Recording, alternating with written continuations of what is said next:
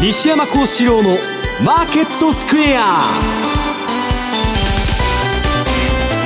こんにちは西山孝四郎と。こんにちはマネースクエアの津田隆光と。こんにちはアシスタントの若林理香です。ここからの時間はザ・マネーフライデー西山孝四郎のマーケットスクエアをお送りしていきますさて今日の大引けの日経平均株価は600円高で大幅反発して終えました。2万9149円ということで、まあ、昨日ねあの売買代金が5兆円いったなんていう話もあっておおって感じでしたが、うん、何か変化の兆しがあったんでしょうかね。なんでそんなってんですか、えー、みんなに聞かれるしみんなに聞いてるんですけど、はい、ようわからんと。うん。まああのー、5月相場はローラーコースター相場なんで、ええ、やっぱりあの末にかけて、まあ、上がるような循環がまあ株あったんですけど、はい、まあね、めちゃくちゃな金金余りの中で、まあ今日後で説明しますけど、個人投資家がまた息を吹き返しましてですね、えー、アメリカの方で、はい、もうむっちゃくでやったんですね。はい、まあそういうものとかね、その、えー、っと、バイデンがまたね、死ぬほど金ばらまくとかね、これからも政策打ちまくると。はいでドル円上がっとるのはテーパリングの 観測の精度っつってじゃあ株下がるんじゃないのかともうわけわからん。要するにね上げてても下げてても私がいつでも放送で言ってるに意味がない、ただ金余りの中であっち行きこっち行き金が回っとるだけであとはまあ市場の内部要因でね、はい、ショートが溜まってたとか言ったらそれが買い戻しになったり買いが溜まってたらぶん投げになったりしとるだけで、まあ、ほとんど意味がないということなんですね。づらいですよね。さあそして為替の方ですが、為替も昨日夜ね、ちょっと動きが出て、まあ、現在は100ドル円は109円台の後半で、えー、あまり動いてないんですが、津田さん、どんなふうに見まこれも放送前、なんでだとしたんですけど あれね、ドル円だけ飛んどるだけで、ユーロとか何にも多いじゃないんですよ。うんまあ、一説にはその緊急事態宣言が、まあ今日正式にワクチンのあれがあと進む中観測なんです、進捗とか延長のその期間とかの相対的なことで円売りがあったんじゃないかとか。まあ、ただ、まあ、西田さん言う通り、これは後公爵で何でもできるので、基本はやはりあの為替でいうと、テーパリング競争ということで強いところ、はい、カナダないしは、まあ後で言いますけど、ニュージーランドなんかも強くなってきたと。うん。まあ、年後半の利上げを匂わせてますからね、ね。まあ、それに比べて日銀っていうのはまだ、えー、まだまだ周回遅れと、はい、そういった意味で円安というのは変わりそうにないなというのが今の状況ですね。じゃあここからどんどんね110円と、えー、にいって値固めしていくのかというところ気になりますがこの後伺っていこうと思います。えさてこの番組 YouTube でも同時配信中です。資料もご覧いただきながらお楽しみください。動画については番組ホームページの方をご覧ください。そして投資についての質問なども随時受付しております。ホームページのコメント欄からお寄せください。ザマネーはリスナーの皆さんの投資を応援していきます。この後4時までお付き合いください。この番組はマネースクエアの提供でお送りします。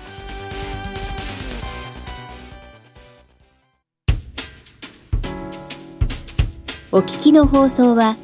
ラジオ日経です。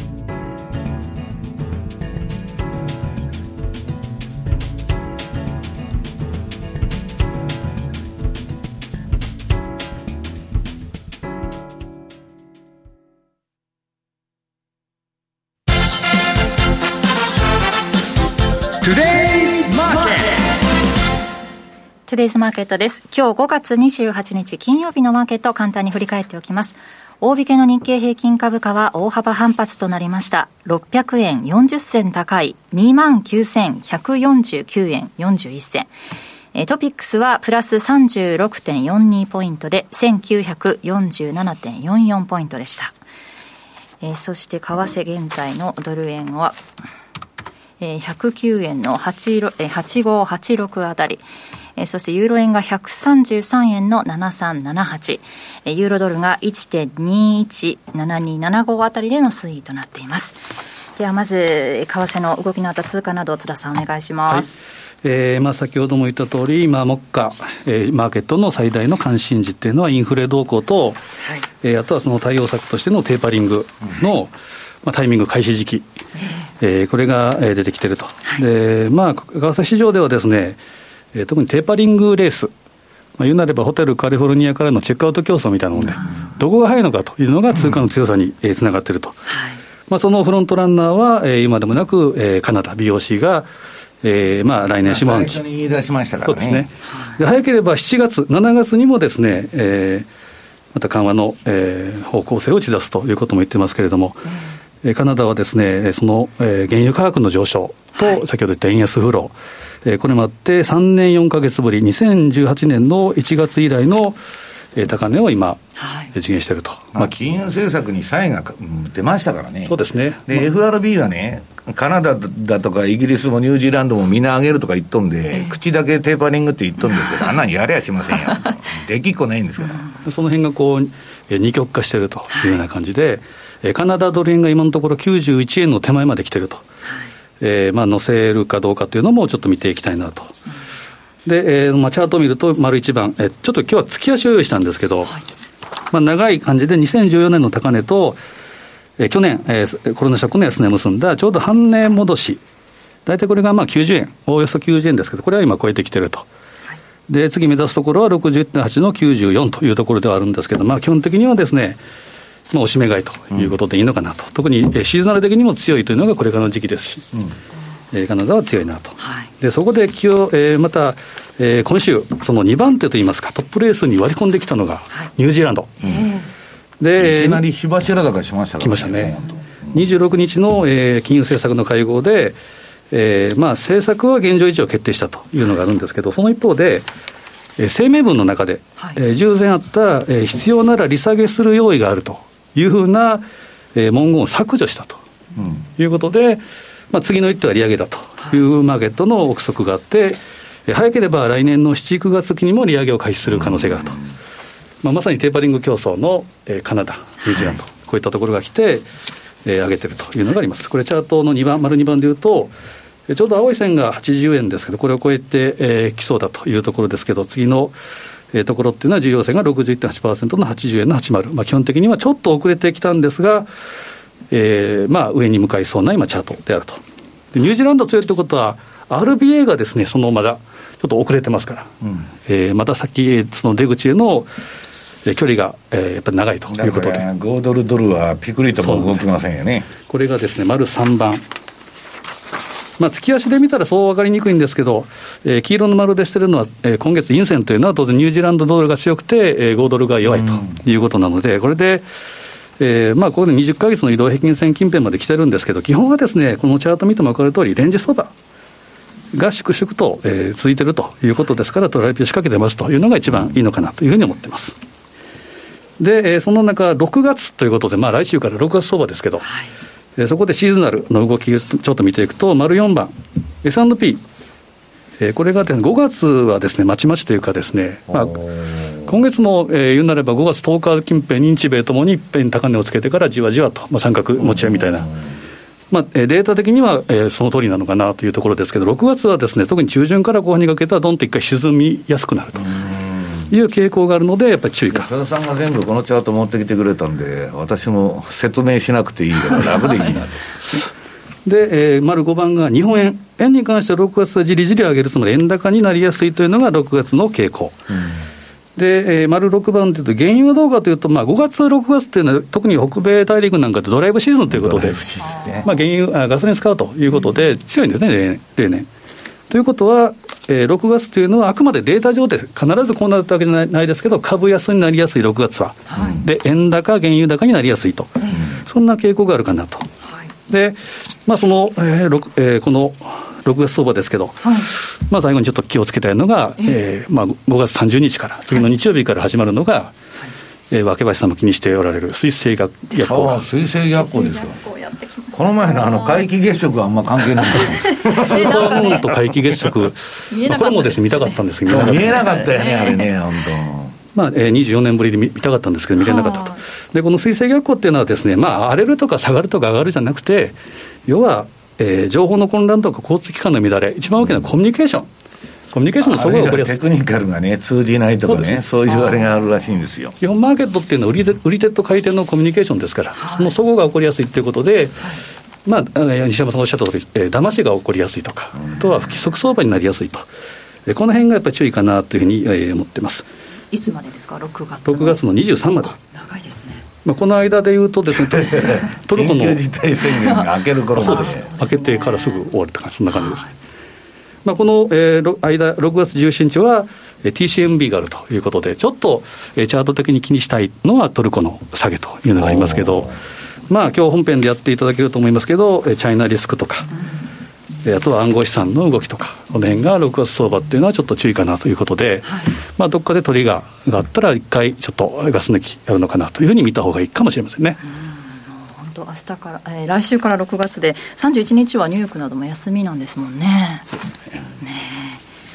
水星逆行入ってしまうということですもんね、来週の相場はね。今年2回目なんですね。えー、なんか、お二人ともなんか、えらくあの惑星の動きを気にしておられるみたいですけど。空を見上げてることが多くて。そうですね。若林さん、もすごく反応するんだよね、それ。ね、気をつけるにね、こうしたことはないですからね。はい、皆さんもご注意ください。そして西山さんの方からは、はい、個人投資家の投資動向ということでお話しいただけると。私もあのロングさんとかメリマンさんとかね、まああの先生あのファイナンシャルアスアストロロジーのね、うん、えー、チャートも持ってるんですけどソフトも。はい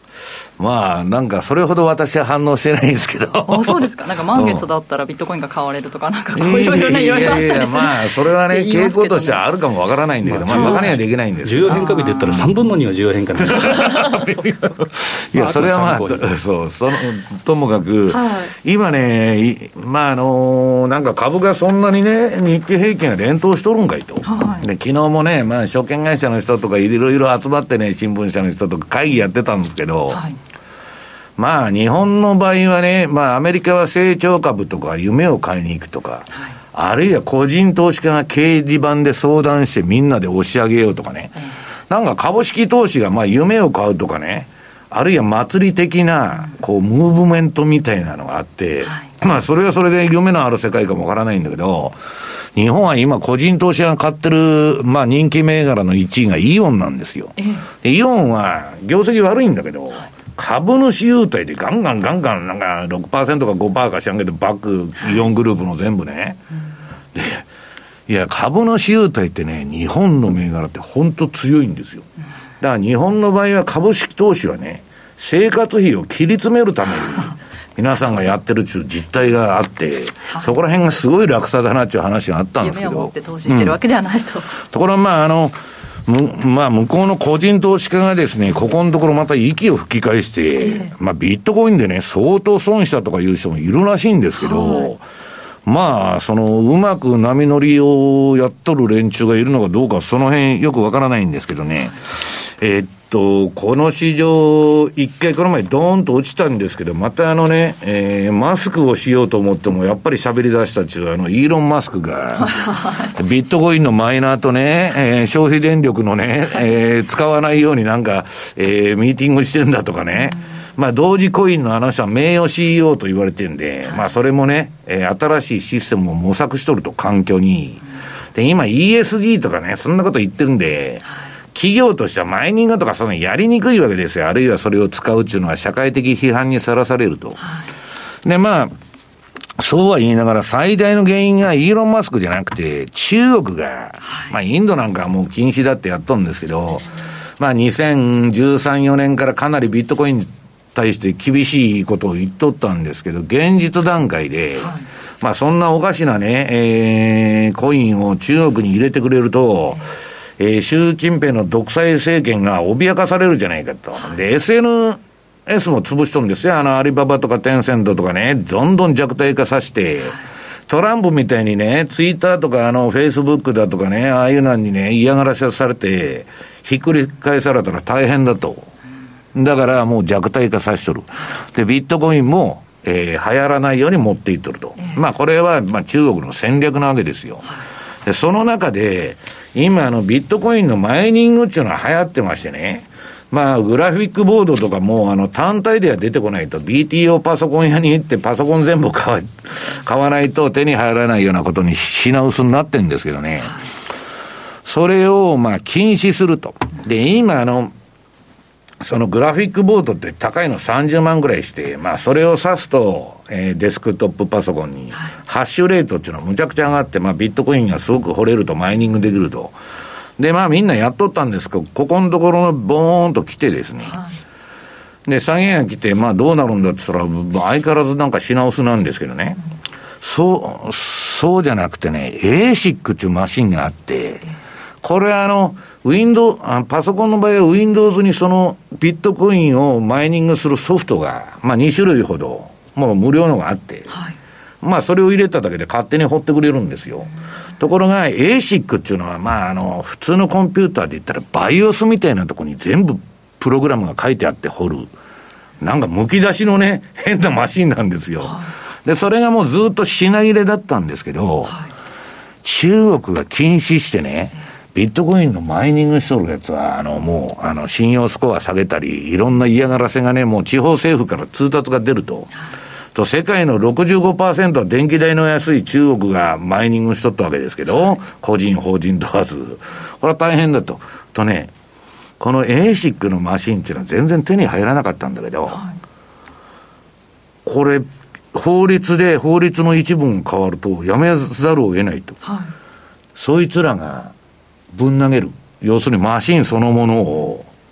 そのもう、下取りに出してそうそう、下取りに出して、それを買いたいとこばっかりなの。うん、で、それを今取り合いしとったりね、ASIC もその新バージョンが出て、今度のはむちゃくちゃ惚れるらしいんです、さらに。で、そういうものをね、今、ビットコインの取引所といわれる業者がみんな漁っとるというな、あれでね。で、まあ、ここにも書いたんですけど、まあ、この市場っていうのはね、じゃあ、このまま大暴落して止まっていくのかちょっと、各中央銀行、まあ、カナダ中銀も言ってますし、いろんなとこから牽制は飛んどるんですけど、はいで、あの、なんだっけ、えー、っと、フェイスブックのリブーラも今名前変わって何だったか忘れちゃったけど、新しいのやると、えー、D 何とかか。それもなんかね、いろいろ揉めとるらしいんですけど、はい、まあ、個人投資家がね、入ってくるんですよ。で、なかなかね、えー、死なないみたいな感じになったんだけど、ビットコインがこの下がって、機関投資家はこんなもんね、環境関連とかで叩かれるから、はい、あの、運用でも。だからみんなゴールドに帰ってきた。と、あだばなビットコインが急落したために、やっぱこんなもんヘッジにならんと、インフレの。で、ゴールドに帰ってきて、で、これはもう、あの、やってると長くなるんでね、放送時間がありませんので、やりま、あの、メルマガの方で書く予定だったんですけど、今ね、バーゼル3中法律ができて、今までは、まあ簡単に言うとですよ、えっと、資料のこれ何ページで ?2 ページ。今まではゴールド相場っていうのはね、FRB とか、あと主に BOE が操作しとったと。はい、でまあ、それに、その下にぶら下がってる業者もおるわけですけど、その操作がね、このバーゼル3の新しい法律でできなくなるんですよ。だからゴールドは上がるんだっつって、もう卸屋がこれ発言しとるんですけどね、ゴールドの。まあこの第二四半期に、ゴールドとシルバーは上がりますと。で、シルバーの方は、その例のロビン・フッダーが、わーわーやってますんで、中央銀行がね、コントロールして、凄まじい割安だみたいな議論ばっかりしとるんですよ。またなんか動き出すかもわからないんですけど、まあ、えー、ゴールドの、えー、CFD、えー、3ページ見てもらいますと、まあ、このところ、右肩上がりにですね、えー、資料の3ページですね、わーっと上がってきてると。いうことで、まあこれはね、まあポートフォリオに入れとかなきゃしょうがないのかなと、まあこんだけむ、まあむちゃくちゃな中央銀行が政策やっとるんでね。で、まあ金利の方はとりあえずインフレは一時的ブームと、まあ先ほどもツイートしてきたんですけど、イエレンがインフレは一時的だと。はい、ただし年末まで続くと。いや、一時的じゃねえじゃねえかと。何を言ってんだこの人はと。ね、9月に給付のばらまきが終わったら終わりますって言っとんだったらまだわかるんだけど、なんで年末なんだよと。で、バイデンがね、昨日、まあ、あの、むちゃくちゃなばらまきをまたややりますっつって発表しとるわけですよ。兆ドル。いや、桁がもう飛んじゃってるじゃないですか、秋林さん。6兆ドルですよ。660兆円。そう。えーいや、そんなもん私でもできますよ、そんなもんさ。巻いたらいいんだから1000兆円でも何でも巻いといたらね、いくらでも株も上がるし、景気もいいぞと。ところが、今アメリカの GDP1 ドル成長さすのに、7ドル使ってるわけですよ。で、さらにまだ巻くっちゅっとんですよ。で、こんなもん金利上がってきたら国債の借り換えとかできねえから、なもんね、テーパリングとか利上げなんてね、アメリカの場合は、私はやる気が全くないと思ってるの。このバイデンもパウエルもね。はい、まあだから、ブレーナードもそうだし、まあパウエルあの、引退説が出てますんでね、今度任期いっぱいで。まあわかりませんけど、私はね、アメリカは behind the curve で遅れて、で、やるとしたらそれこそカナダとかニュージーランドとかそういうとこが早いと。日本はなかなかできませんよ。アメリカのあの、子分みたいになってますんで。まあそんなとこでね、なんだか方向感が、えー、インフレは一時的だと。はい、ね。で、金はばらまきますと、これからバンバン。ね、6兆ドル。なんでインフレになるんじゃないのかよと。はい、だって、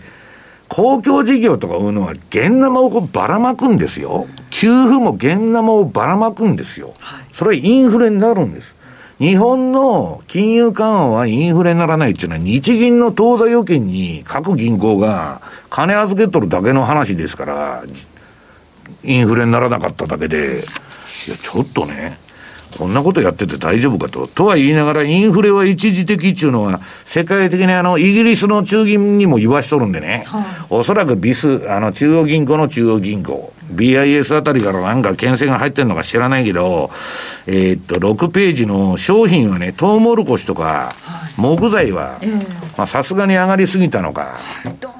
うん、急落したと。まあ、私がいつでも言ってるように、急激に上がる相場は嘘くさいと。どんと、また地平線まで下がってくると。ただし、津田さんがいつでも言われてる、この、えっ、と、6ページのチャートの一番左側に、銅は、まあ、銅も銀もね、今金も調子いいんですけど、ここら辺は下がってないということなんですね。で、はいまあ、6月相場でね、えー、7, 7ページの日経平均の、まあ、シーズナリー見ときますと、これ、まあ、5月が終わって、順と、この6月なんですけど、ギザギザギザギザ振りながらなんとなく下げて月末にまたボーンと上がると。はい、で、月末に上がったかと思ったらまた7月は振りながら下げると。うん、いうことで、5月同様にですね、ギザギザギザギザと。だから私は冒頭に言ってるのは上げても下げても意味がないっていうのは、この5月から10月の半ばで、までくらいの相場ね、はい、なんだか、まあ良くてもみ合い。で、悪いとドスンというのが多いと。で、えー、8ページ。まあ、日経平均ね、私のシグナルで売りになってたんですけど、まあ、今日あたりから買いシグナルがと点灯して、さすがに600円も上がりましたんで、これ、CFD のチャートなんで、先物とはやや現物とかとは違うんですけど、もう昨日の夜中のうちに上げとるんでね。うん、まあ、また買いの流れが始まるかもわからないと。で、それはね、アメリカの個人が、まあ、どのぐらい動いてまたね、活況になってくるかということが大きく私は左右すると思うんですけど、まあ一応ニューヨークダウの方も見といてもらいますと、えー、これは先ほど、えー、津田さんが出したのと一緒で、なんか、えー、6月が株ね、これ後半が悪いんですね。S&P もダウも大体似たような動きですね。うん、で、えー、10ページのニューヨークダウの CFD 見ると、これまだ売りなんですけどね。はい。あのー、10ページ。えっと、他のね、SP500 とかナスダック100は買いシグナルがもう昨日点灯してましたんで、まああれかなと。で、まあその小瓶投資家の動きなんですけど、はい、うんとね、このウォールストリートベッツっていうののティッカーセンティメントっていうのがあって、はい、例のゲームストップですよ。はい、あれを仕掛けた連中がいろんな銘柄やってまして、まあミーム銘柄と、まあはっきり言ったらボロ株ですわ。ボロ株。まあ遊びの捨て株みたいなね。で私はボロ株投資っていうのは絶対しないんですよ。はい、まあ、偉い目に遭いますから、一回高値買っちゃうと一生ものの高値になっちゃってる。バブル時代の川鉄1000円とかね、買ったら一生の日の目を見ないわけです。で、それまあ川鉄は別にボロ株じゃないんだけど、で、あの、このゲームソフトの次にあの映画館のですね、AMC エンターテイメント、ティメントホールディングスと、このネットフリックスの時代に映画館なんてね、どんだけ伸びるんだよって、あの、貸しビデオ屋ももうダメになってるのをゲームストップでやっとるんですけど、こういうダメになったとこを応援しようと思ってんのか何なのか、まあバンバン。で、このチャートはね、まあ各銘柄のティッカーが出てるんですけど、AMC が今一番湧いとって、ビットばっかりだとその、えっと、緑はポジティブセンチメントって言うんですけど、はい、とにかく盛り上がっとるわけですよ、これで。で、えっと、これ年初来なんだっけ ?1000% 超える上げやっとるんだっけ？まあ、その、えー、っと、そうですね、なんかめ、えっと、1150%年初来上げて、はい、同時コインみたいな上げ方なんですよ、要するに。あの本当にそっくり。やっとる奴らも一緒だし。で、えー、っと、これね、時価総額が上場来最高の1兆4300億円日本円で。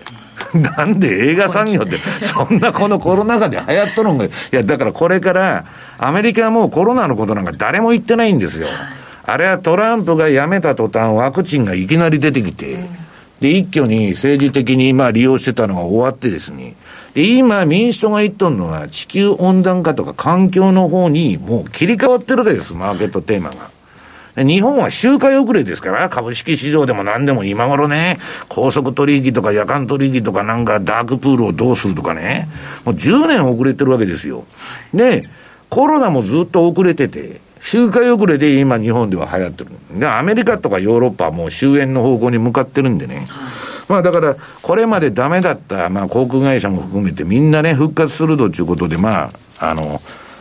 やってる意味はわかるんですけど、はい、なんかこんな上場来高値になるまでね、このチャートの上がり方ってね、横一線がドーンとふん、なんか火山が噴火したみたいな上げ方しとるんですけど、で、そういうね、ミーム銘柄っていうのは、まあ別に私やるなって言ってるわけじゃなくて、まあストップ入れてね、投機でやるのは結構なんで、この下の URL を変えときましたんで、ここ見ると、まあ今アメリカの個人投資家何やっとるんかとわかると。で、まあどう、大体どういう銘柄やっとるかっていうのは12ページですね。まあ、ここにと、個人投資家の売買が活発な銘柄と、あとね、個別株のオプションもむちゃくちゃ流行ってまして、これバンバンやっとんですけど、まあ、その、動く株が好き好きな人はですね、そちらの方をやっていただきたいと。私はやりませんけど、ということですね。はい。以上、トゥデイズマーケットでした。お聞きの放送は、ラジオ日経です。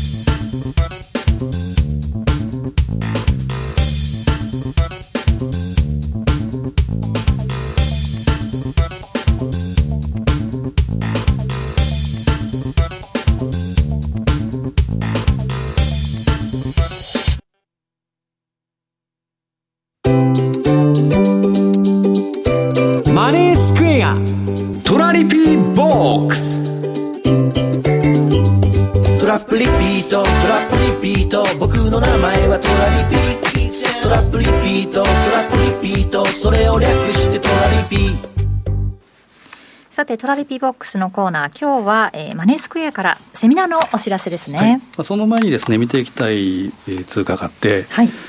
まあ、ポンド。うん。えーまあ、今、その同意の一つ、本当は私はなってるかどうか分かんないんですけど、ワクチンの普及っていうことでいうと、英国は非常に、イギリスとアメリカだよね、そうですね。圧倒的に強いよね、圧倒的に悪かったところから、まあ、イギリスと日本まあ、並んでて、その回復率というのがすごいということで、一応、強化はされてるみたいですけれども、はい、でポンドドルのこれ、月足持ってきてもです、ね、やっぱり強い形なんですね。はい。で、えー、これは、えー、月足レベルの2014年7月の高値。で、コロナショックの安値結んだちょうど半値戻し、えー、大体1.43ですけど、このあたりを超えつつあると。で、まあ、超えてくると、まあ、1.5とかいうのも十分見見えつつあるなと、やっぱポンドは強いと。えー、いう話、まあ、これはまあコロナ関連も当然そうですし、BOC は否定はしてますけど、やはりここも出口に向かっているということですから、まあ、このあたりが、えー、テーマというふうに見ていいと思います。で、丸8番、ユーロドル、これはちょっと遅れてはいるんですけど、これもですね、えー、高値2014年5月。で、安値が2017年1月、結んだフィボナッチの50%半値戻しのところ行ったり来たりと。ユーロもテーパリングの話は出てるんです出てますね、うん、この辺がやっぱりカナダ、ニュージーランド。で BOC と ECB、このあたりがちょっと、えー、トップレース陣に入ってると。うん。うん。で、50%が1.2165、このあたりですけど、これを超えてくると1.26あたり、61.8。まあ、ここ見ても、陽線、えー、今今月の見ても分かる通り、やっぱポンドが強いということで、えー、丸9番でいうと、ユーロポンドは、えー、今月は陰線であると。うん、ただ、大きく見たら、この黄色の枠、えー、0.83から0.92、うん。まあ、西山さんで言ってもう少し下、0.9とか、その、えー、前後でいいと思うんですけど、大きく言うと、0.8点から0.92のレンジ内で動いているということですから、はい、まあ、基本はトラリピを仕掛けてますというのがいいかなということで、えー、丸10番、明日ちょうど、えー、西山さんにもお話をいただく、はい、えー、ウェブセミナー、えー、生中継のウェブセミナーを、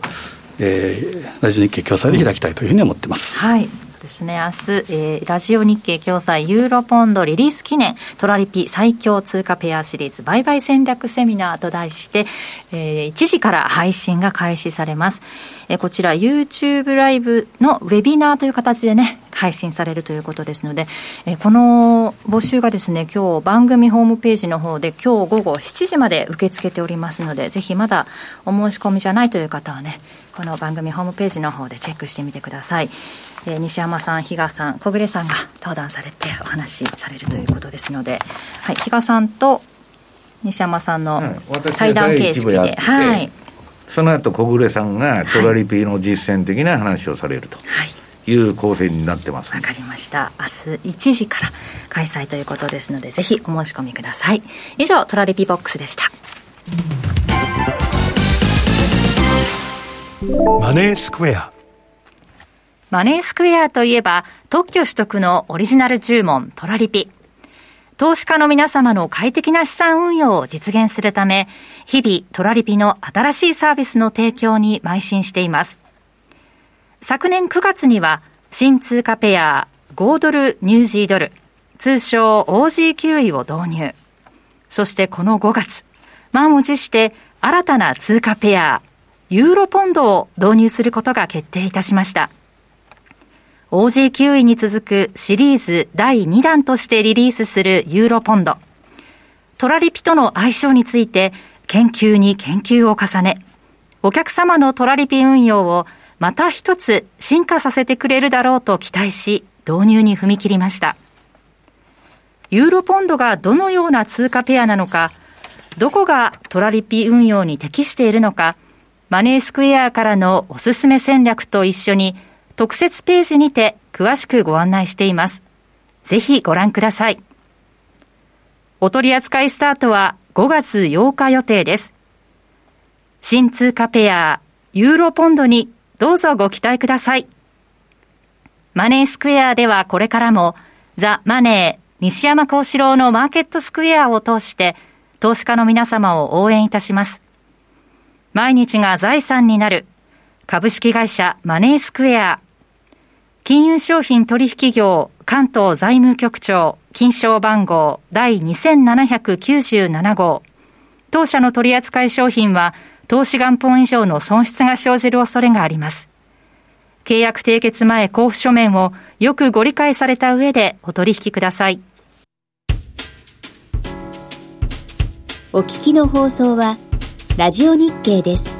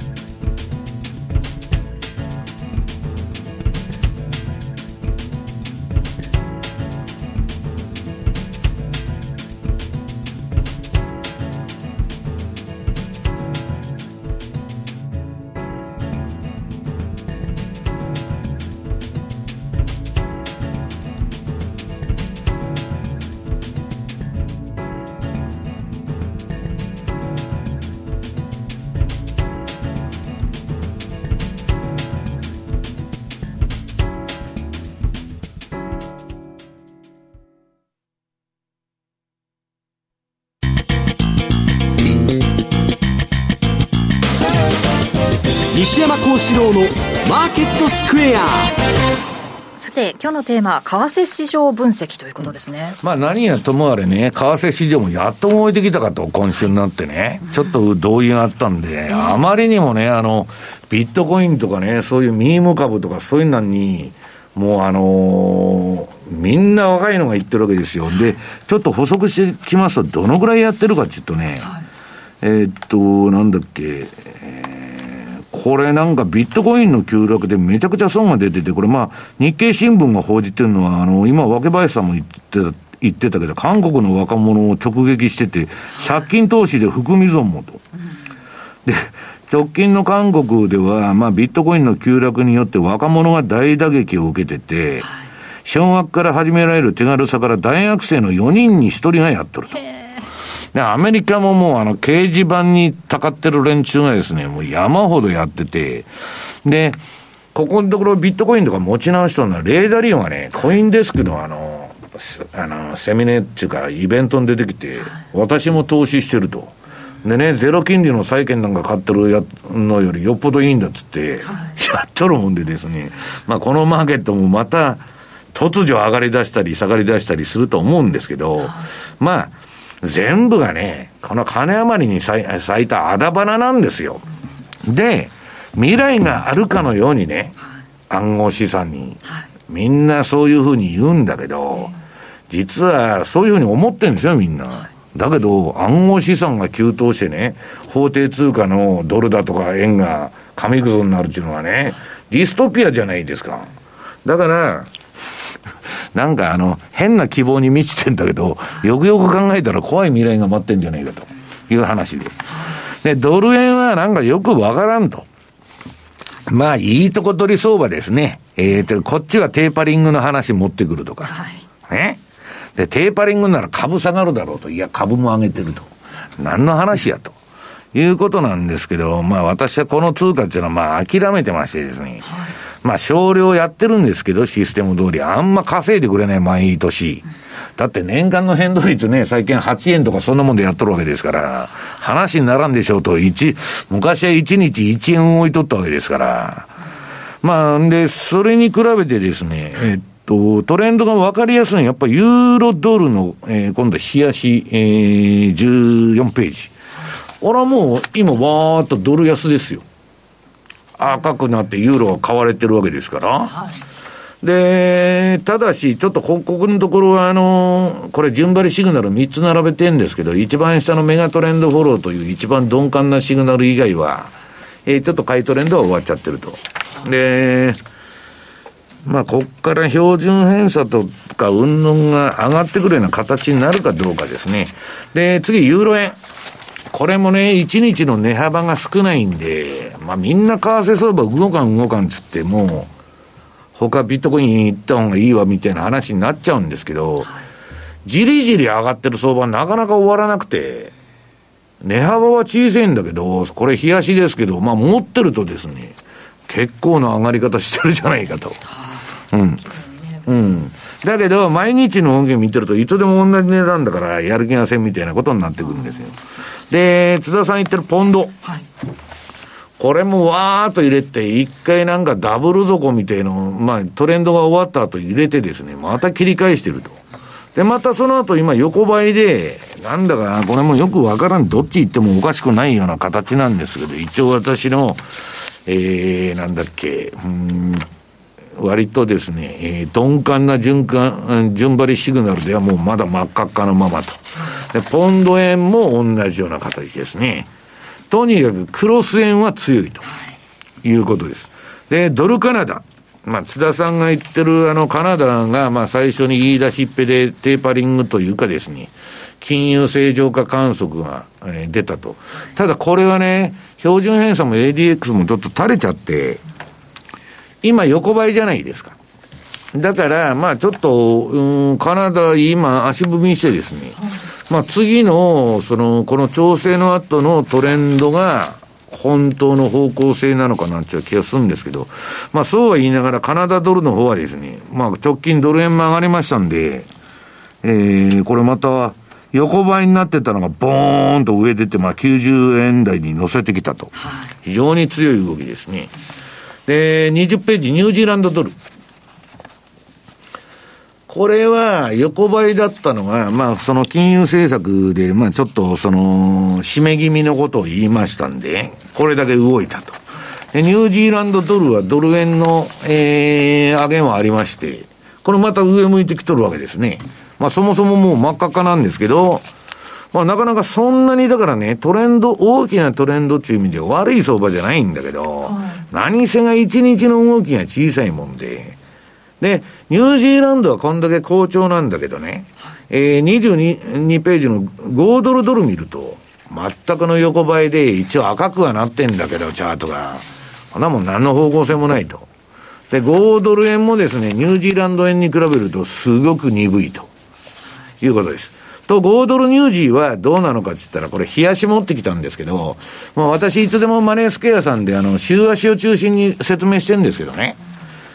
まあ今の変な、変な相場っていうか変動率が低い相場なら、まあ目先の相場やるにはですよ、トラリピでも何でも、まあ冷やしでやってたって別にいいんじゃないかと。で、今、こういう5ドルがドーッと売られてきてですね、まあ下はもしかしたら1.0523、まあそこら辺まで行くかもわからないけど、まあそういうレンジなんじゃないかなと。で、かたや25ページのユーロポンドの方はですね、えー、動きが鈍いと。これ、冷やしなんですけど、まあ、全く横ばい相場で、まあ、私は青い枠で囲ってます、囲ってますけど、まあ、目先の動きはこの範囲内でうだうだかなと。いうことで、今やるんなら、えっと、OG9 のがちょっと面白い感じですよね。はい。まあ、そのあたりのことね、明日のセミナーでも明日のセミナーでまあ、詳しいことをやりますんで、はい、えー、皆さん、ぜひご参加ください。うんまあ、でも、来月もその緩和縮小に関する発言ですとか、指標にちょっと振らされるようなあのね、ードルニュージーは金利にすごい金利差に敏感なんだけど、ユーロポンドはね、さほどでもないんですよ。何で動いてるのか、まあ、ポンドが相手ですからね。あの、津田さん。まあ、よくわからないっていうのは私も本音なんですけどね。リスクオフに上げやすいという特徴もあるということですから。まあ、この線えー、ユーロポンドです、ね、ユーロポンド、だからリスクオフになると、ポンドよりユーロが買われる。そうですね、うん、はい。ということで FX マーケットスクエアをお送りしました。マーケット投資戦略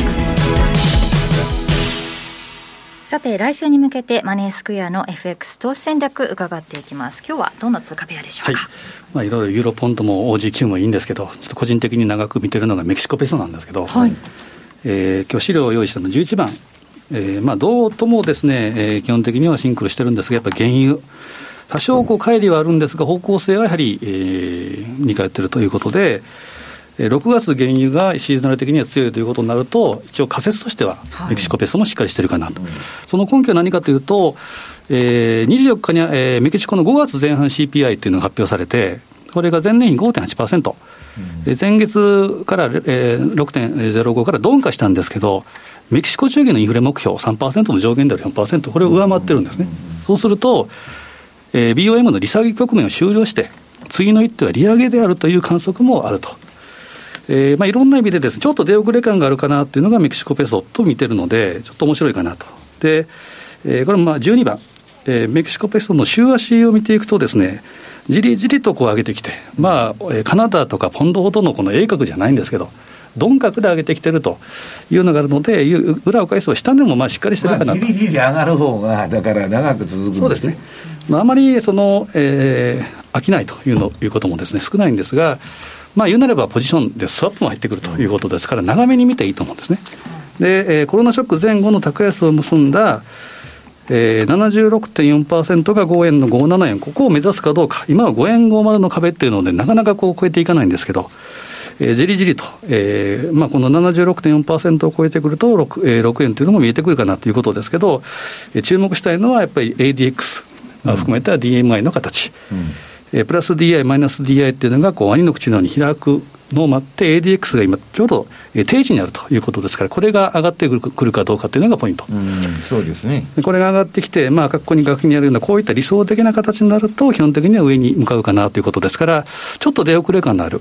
えー、メキシコペソも注目していいのかなというふうに思いますね。コロナ前の高値が6円ってことですもんねそうですねまあ当社でいうと6円ちょっと手前ですけどまあ6円は、うん、えー、コロナショック前というふうに見てもらっていいですね、うん、そこまで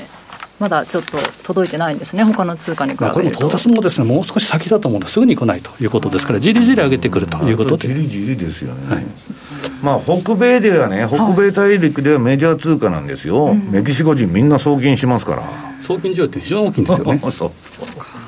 特にあの給付金、まあ、ありましたけど、それがメキシコに行って、メキシコ大統領ありがとうということですから。週の通貨ペア、ね、注目通貨ペアとしてメキシコペソ円のチャートを紹介してもらいました。さあねさっきもありましたがその次の次1抜けたする国はどこだということで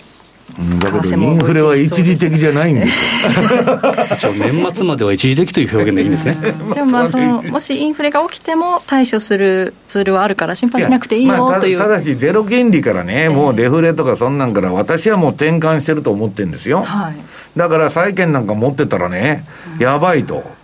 いう感じは私は持ってるんですけど、アメリカに関しては、社会主義国になったわけですから、そんなもんね、腹座ってやってますから、そんなね、多少のインフレになったところでね、テーパリングしますとか、もう緩和やめますなんてことは、私は言わないと思いますよ。けど本当にインフレじゃないんなら、中国はですね、鉄鉱石なりどうなり、取引規制してますから、うん、インフレって認めてるわけですからね、うん、まあ、どう見たって今、インフレなんですよ。うんそのあたり、本当なんか国内を整えるのに必死という感じがしますよね、公共料金とか保険料はずっとインフレしてますけどね、電気代なんかも上がってますよね、えー、全部上がってるんですよ。だから、まあ、け結局ね、そういう、これだけ商品市場が上がってったらコストプッシュしてるわけですから、日本だってね、それはそういうことになりますよね。まあ、これから値上がりの時代ということですからね。まあ、そのあたりね、また ECB 理事会なんかもありますし、6月相場、もうあと31日で営業日としては最後、5月31日が最後の営業日ということ、日本だけですけどね、あの空いてるのはメジャーなところで空いてるのはそうですけどね、ね。はい、6月あんまり動かないかも分かりませんよね、うん、なんかここのところ、月末弱いみたいな感じだったじゃないですか、なるほど、ね、なので31日、まあ、日経平均の上げがこのまま続くのかどうかということですよね、9営業日連続の要線だったというのは22年ぶりだ。ったら大体終わりっちゅうのが相場の世界のあの通り相場なんですけど。えー、連続要請が出たということですから。分かりませんけどね。どうかなるかどうかというところですね。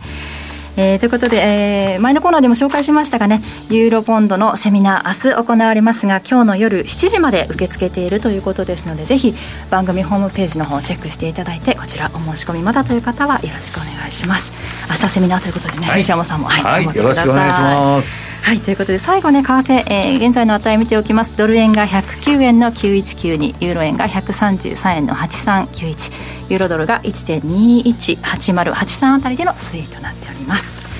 さあ番組そろそろお別れの時間となりました。今日ここまでのお相手は西山幸四郎とマネースキャット高見と若林理香でした。さよなら。この番組はマネースクエアの提供でお送りしました